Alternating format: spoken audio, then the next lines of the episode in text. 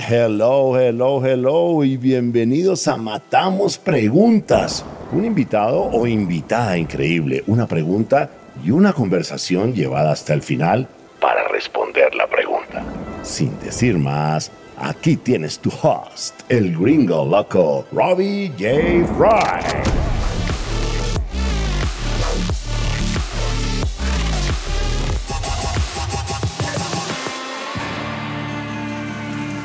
Hola, hola, hola, ¿cómo estás? Bienvenidos a Matamos Preguntas. Mi invitado espectacular es Tomás Berkovich. También este gran señor pasó por el Fry Show, escucha el episodio, es increíble. Tomás es co-founder y CEO de Global 66. Y la pregunta que matamos es... ¿Es la experiencia del cliente un área o una obsesión?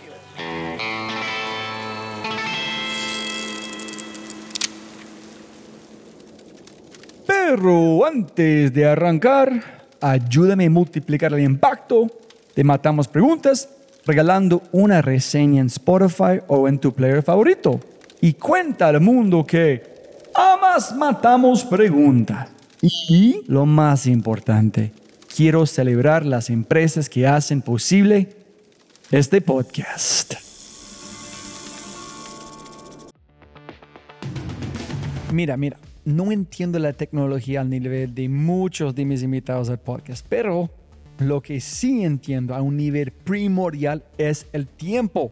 Desarrollar software toma mucho tiempo, especialmente desarrollar e integrar APIs. Y la lentitud en una startup es muerte.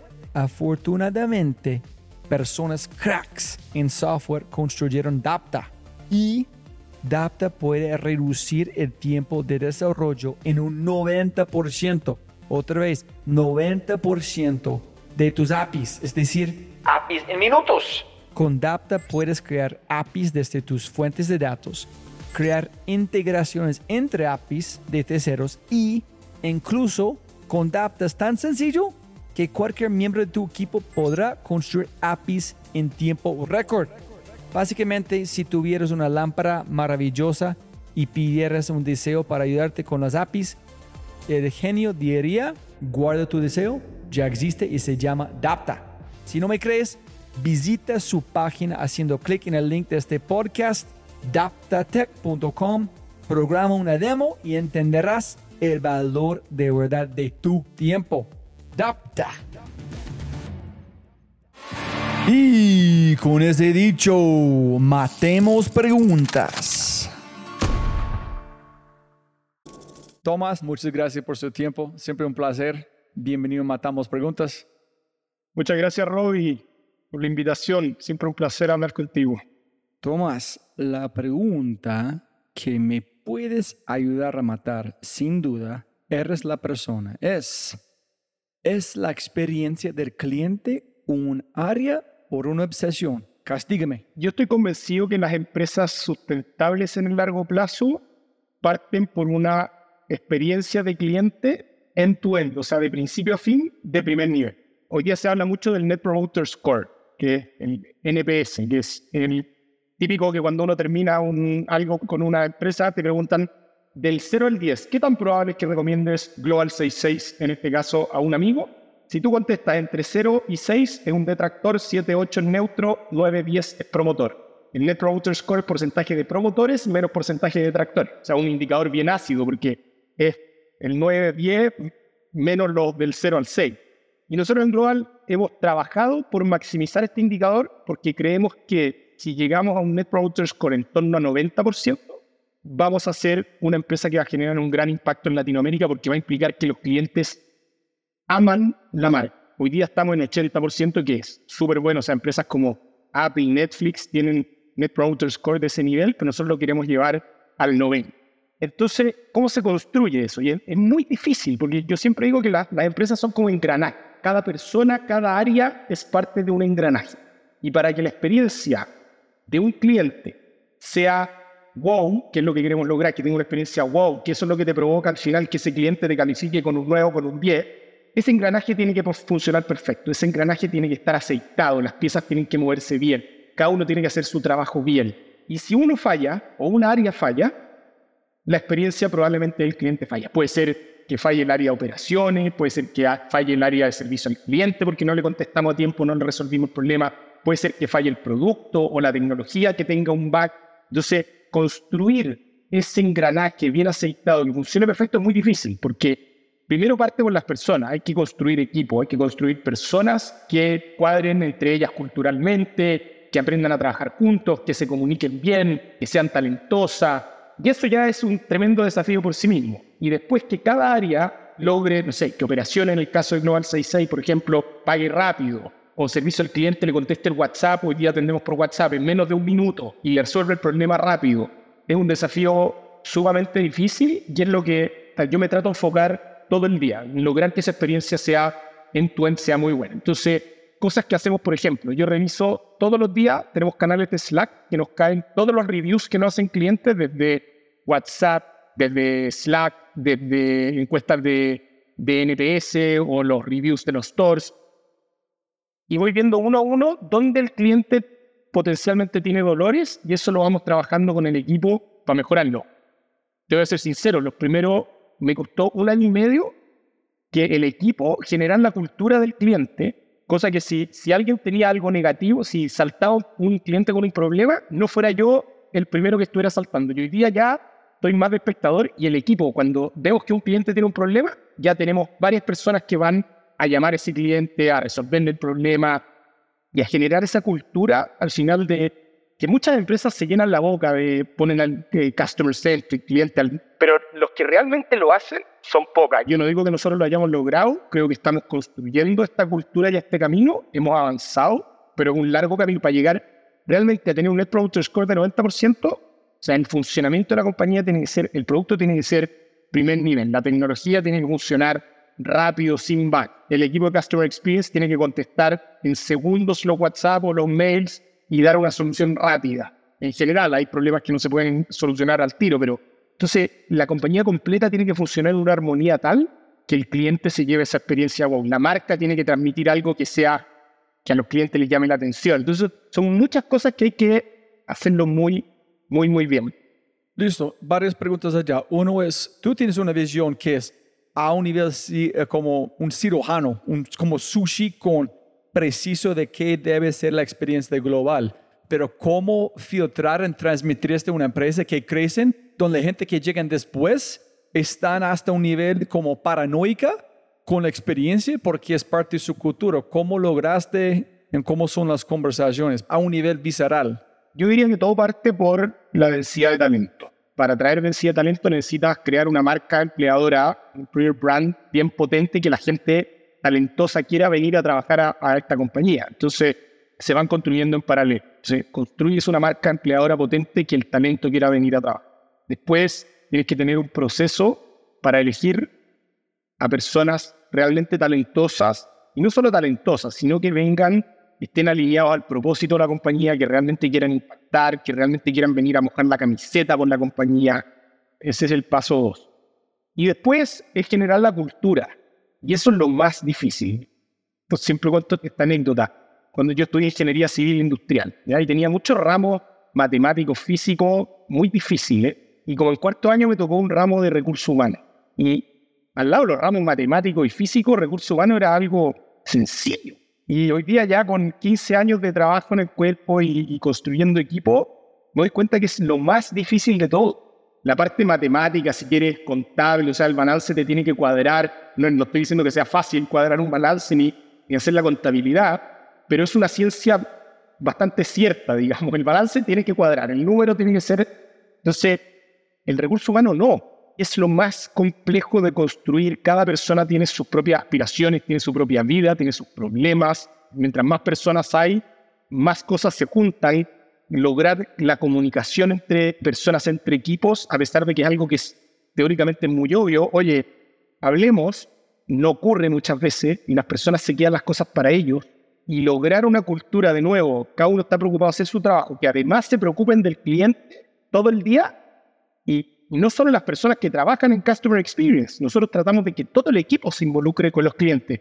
Entonces, creo que crear esta cultura no es algo, no hay como una receta mágica y no es algo de una vez, es ser consistente en una serie de acciones diferentes que te ayudan a, de poco a poco, en el tiempo que puede tomar meses, si eres muy exitoso te va a tomar meses, probablemente te va a tomar años construir esa cultura, en el fondo como a uno le gustaría, como dices tú, construir eso es repetición y repetición y repetición y densidad de talentos, entonces tienes que lograr tener personas que adhieran a esa cultura.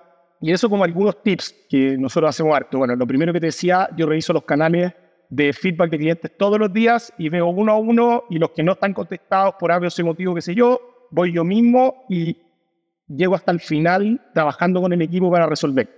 Lo mismo, cualquier persona que me escriba a mí por LinkedIn en general, trato, si tiene alguna pregunta, qué sé yo, trato yo mismo de ayudarlo a resolverlo y a veces cuando hay cosas más complejas, también pido ayuda al equipo, pero parte de los líderes de la compañía. Los líderes tienen que impregnar esa cultura. No va a ser muy raro que se construya de abajo para arriba, generalmente se tiene que construir de arriba para abajo.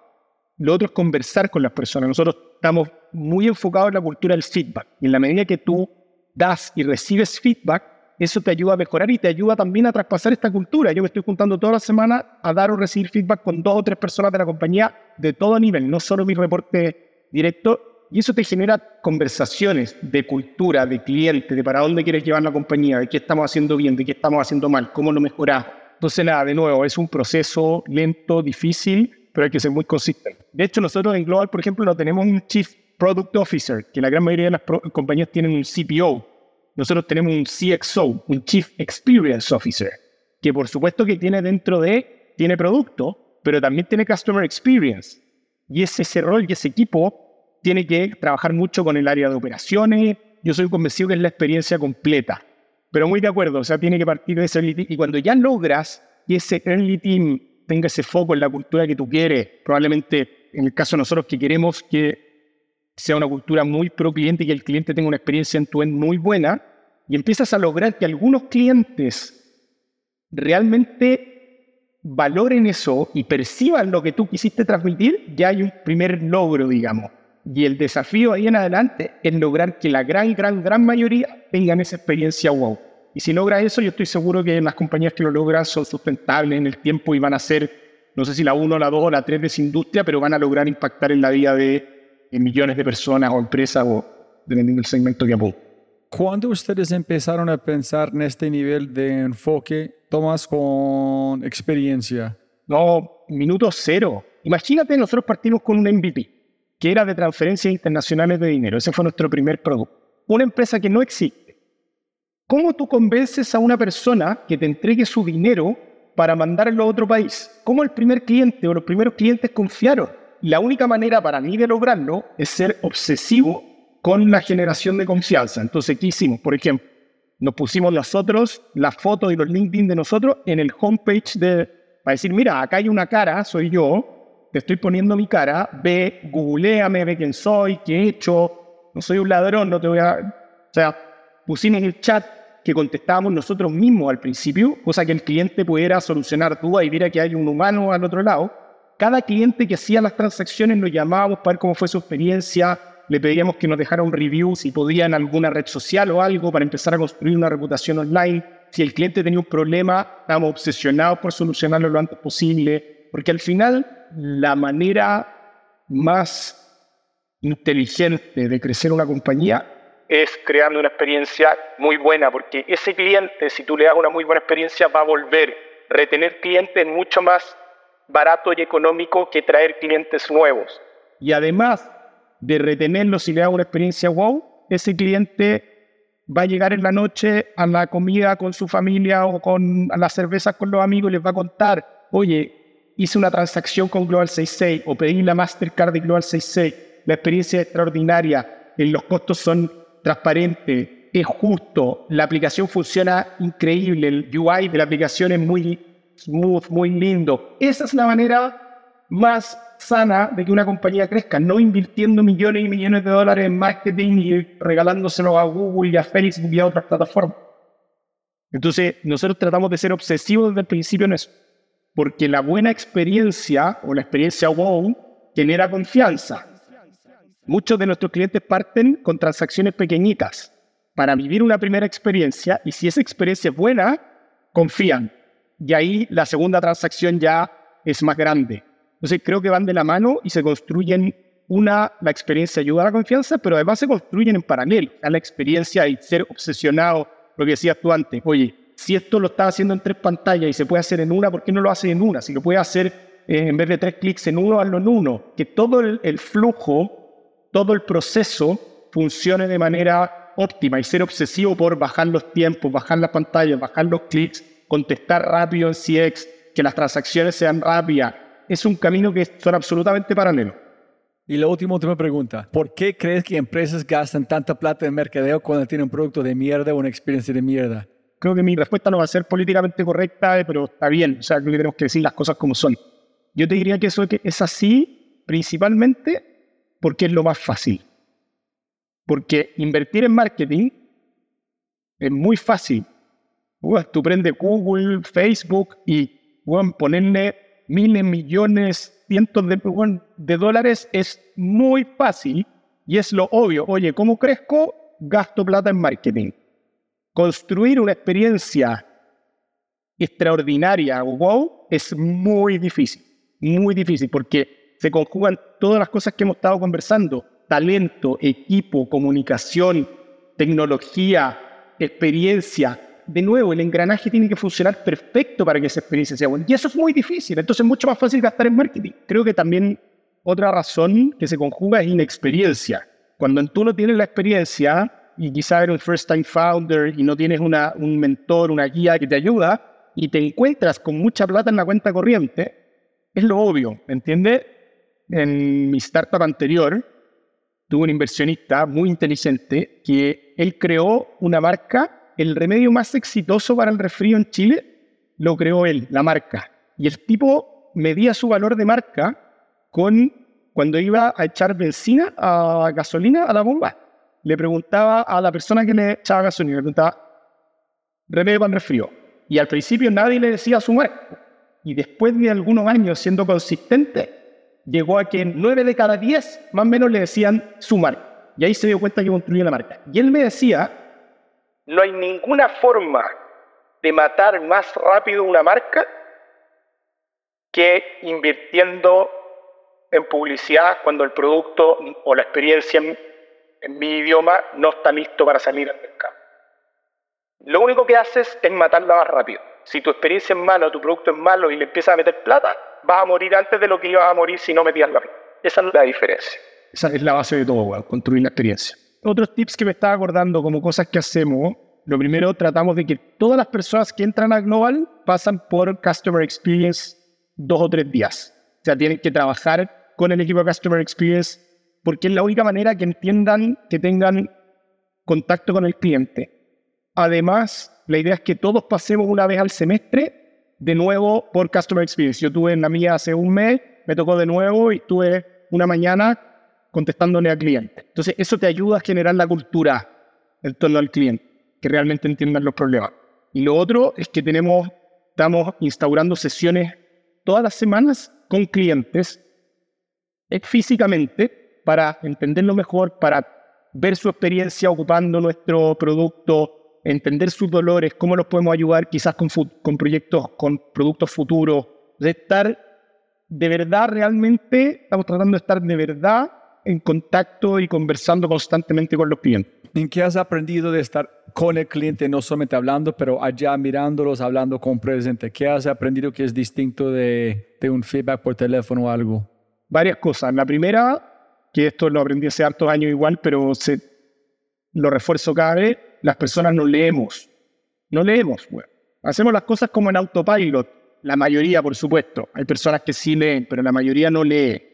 Lo segundo es que lo que para uno, que es obvio muchas veces, porque quizás estamos metidos en esto, para muchos otros no es obvio. No es, no es obvio. Entonces es muy importante entender cómo esas personas ven nuestro producto, ven nuestra experiencia y cómo podemos adaptarnos nosotros un poco para que a ellos les sea fácil. Eso, y muchas veces las decisiones se toman por lo que uno cree, o solo por la data. Nosotros tratamos de mirar harto la data inculcarle al equipo también que las decisiones se tomen en función de la data y todo, pero al final hay cosas que la data no ve. De nuevo, hay que complementar la data con la experiencia de los clientes en vivo. Hemos hecho algunas pruebas, cosas que para nosotros son obvias, cambios de diseño o, o de cómo comunicar ciertas cosas, y la hemos probado con algunos clientes, incluso con el equipo interno, y lo que nos parecía obvio estaba mal. O sea, los clientes encontraban mucho más fácil la otra manera y de manera categórica. No es que te estoy hablando que ganó 51-49, sino que ganaba 80-20, la alternativa que nosotros decíamos que obvio que no. Por ejemplo, ahora estábamos testeando un cambio en nuestro cotizador de transferencia y de cambio de divisas. Ya hacer algunos cambios en ese cotizador yo estaba convencido por uno, por el nuevo, y lo testeamos, los clientes me reventaron, en el fondo. No están de acuerdo con lo que, con lo que yo creo. Y ahí eso te quiere decir que uno no tiene la verdad. Uno, por mucho que uno esté hace tiempo en esto y lo haya construido desde cero y todo, al final tú yo soy cliente de Global todos los días, transacciono con Global, pero soy un N igual 1 y estadísticamente no soy representativo. Entonces mi opinión vale, como decimos en Chile, callampa, porque da lo mismo lo que yo crea, lo que importa es lo que cree puta, una masa representativa de nuestros clientes. Listo, papá. Mil gracias. Qué brutal la conversación. Para hablar mucho más horas. Amo este tema también. Entonces, felicitaciones por todo con Global y gracias por su tiempo, hermano. Ahí vamos, igual a ti. Si te gozaste este podcast y te gustaría escuchar más, ojalá que sí por favor, déjeme saber qué invitados, qué temas y qué preguntas te gustaría que matemos. Déjame un mensaje aquí, ¿sí? En Spotify o en cualquiera de mis redes sociales usando arroba robijfry. Y también, si quieres la versión extendida de este podcast, debes ser un miembro de Quinto y puedes encontrar todo en quinto.ai, K-I-N-N-T-O.ai. Muchas gracias por escuchar y siempre puedes ganar más plata, pero no más tiempo. Chau, chau, chau.